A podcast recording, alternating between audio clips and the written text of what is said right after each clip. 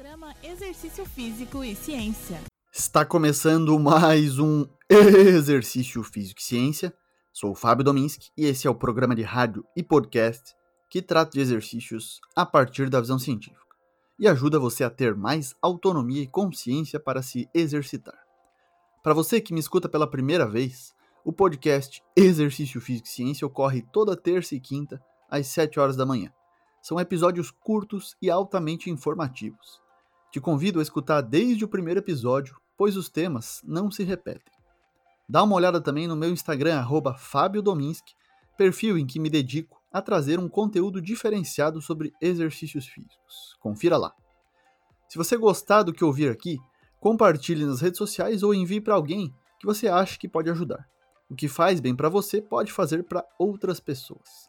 Se gostou realmente, vai gostar mais ainda do livro Exercício Físico e Ciência, Fatos e Mitos, que traz diferentes temas baseados em ciência e está disponível na descrição desse podcast. Evidências mostram que a atividade física tem múltiplos benefícios para a saúde do corpo e da mente, mas pouco se sabe sobre os impactos do ambiente e da intensidade na experiência de exercício, especialmente para pessoas com obesidade. Um estudo publicado no final de 2021 investigou os efeitos fisiológicos e psicológicos de quatro condições de caminhada em diferentes ambientes, no parque versus academia, e intensidades, lento versus rápido, em adultos jovens obesos. Os indivíduos participantes da pesquisa eram estudantes universitários chineses de 18 a 21 anos. Foram 77 pessoas que foram diagnosticados como obesos. Eles foram aleatoriamente designados para participar de uma das quatro atividades em campo: caminhada lenta no parque a 2,8 km por hora, ou caminhada rápida no parque 5,5 km por hora, ou caminhada lenta na academia e caminhada rápida também na academia.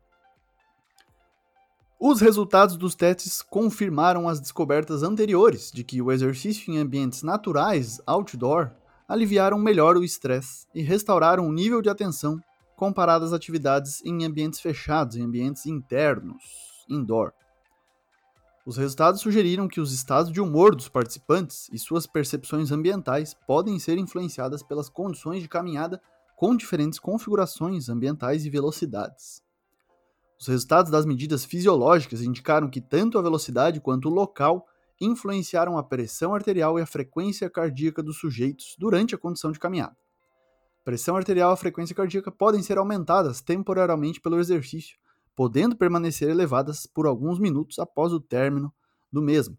O aumento da pressão arterial e da frequência cardíaca causada pelo exercício pode ser parcialmente compensado pelo ambiente natural.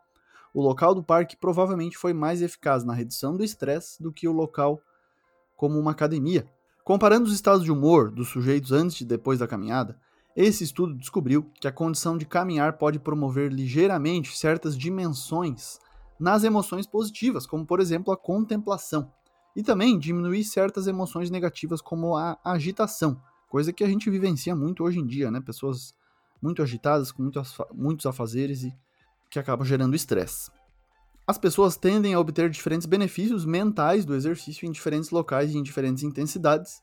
Isso apoia pesquisas anteriores que mostram que exercícios de intensidade moderada e também a exposição à natureza induzem uma melhora maior dos estados de humor do que exercícios de baixa intensidade em um ambiente não natural, como uma esteira numa academia. Algo nada natural, na verdade, né? Se a gente pensar na esteira, esse é um ponto de crítica do professor Daniel Lieberman de Harvard, que ele coloca que o que pensariam os nossos antepassados em relação à esteira, né? Algo que é, seria totalmente desnecessário se a gente fizesse atividade física, atividades físicas diversas para várias coisas, várias necessidades. Hoje a gente precisa então criar um mecanismo, um instrumento que simule caminhada, porque a gente não faz essa caminhada aí naturalmente, né? Não, não precisa, não tem a demanda de fazer essas caminhadas.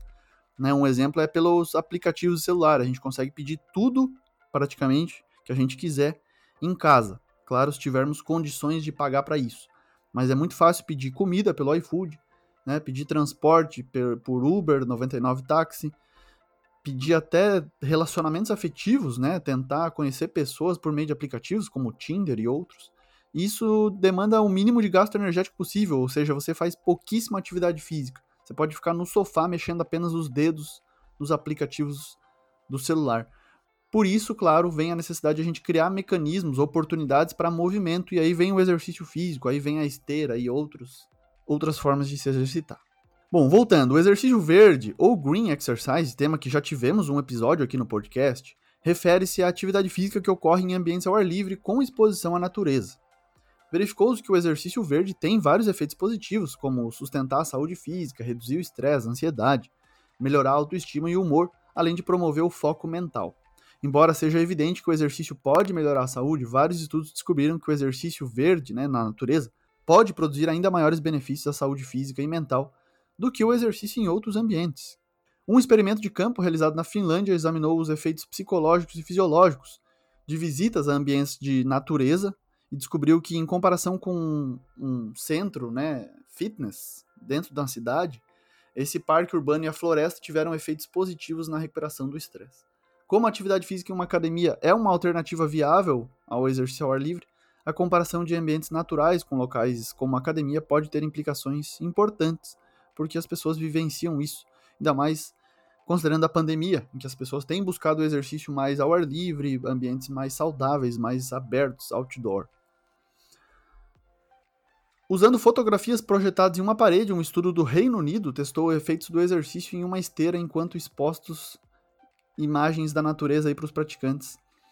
E aí isso indicou que o exercício pode melhorar a autoestima, melhor ainda do que apenas o exercício, né? Então pessoas que viram aí imagens da natureza, verde, tudo isso, foi ainda melhor do que só fazer esteira sem enxergar esse tipo de imagem. Bom, voltando ao primeiro estudo, que comparou parque e academia, né, em comparação com adultos saudáveis, as pessoas obesas precisam fazer mais exercícios para evitar a recuperação do peso. No entanto, indivíduos com sobrepeso ou obesos muitas vezes relutam em participar de atividades físicas porque a mesma quantidade de exercício para um indivíduo obeso será muito mais difícil do que para uma pessoa com peso saudável. O exercício em ambientes naturais pode parecer mais agradável, tornando mais fácil para as pessoas manterem uma rotina de exercício.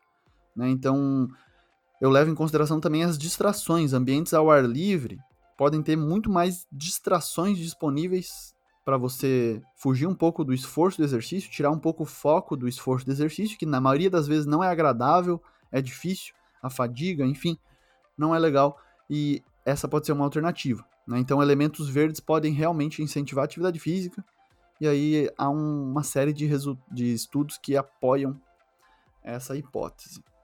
Esse foi mais um Exercício Físico e Ciência. Lembrando que todos os nossos programas estão no Spotify, no Google Podcast, na Amazon Music no Apple Podcasts e também no YouTube. Um abraço e até a próxima. Você ouviu Exercício Físico e Ciência com o professor Fábio Dominski, na Rádio Desk FM 91.9.